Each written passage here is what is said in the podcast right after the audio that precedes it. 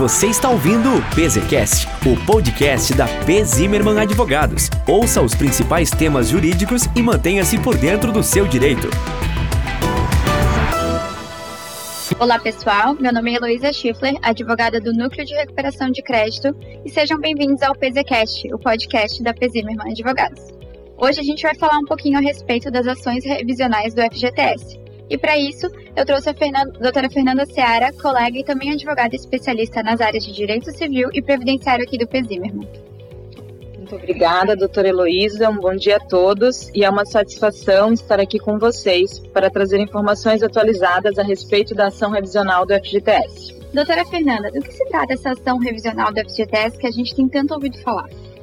É uma ação objetivando a mudança da utilização da taxa referencial, a TR, como índice de correção dos valores do FGTS, uma vez que a TR não acompanha a inflação do país, estando totalmente desatualizada monetariamente. A diferença de rendimentos entre a TR e o Índice Nacional de Preços do Consumidor, o INPC, por exemplo, é gigantesca, resultando em variações de 48% a 88% ao longo dos períodos.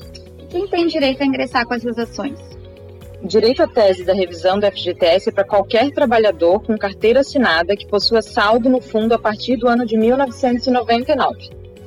Cerca de 30 milhões de trabalhadores já sacaram o FGTS e aposentados também, que já sacaram né, o FGTS, e aposentados também podem entrar com ação para obter a restituição dos valores pagos a menor, uma vez que tal revisão não ocorre, ocorre automaticamente.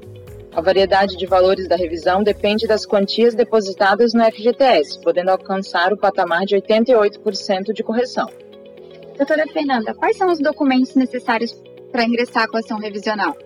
Os documentos necessários para que os trabalhadores aposentados entrem com a ação revisional na Justiça Federal são cópia do documento de identidade, CPF, comprovante de residência, cópia da carteira de trabalho que apresente o número do PIS extrato do FGTS disponibilizado pela Caixa Econômica Federal a partir do ano de 1999.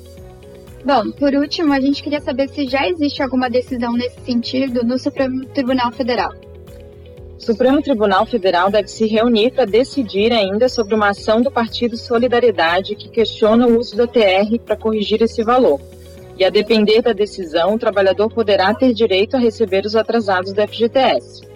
Em princípio, o julgamento estava marcado para o dia 13 de maio, mas foi retirado da programação do tribunal e ainda não foi definida uma nova data. Bom, então vamos aguardar.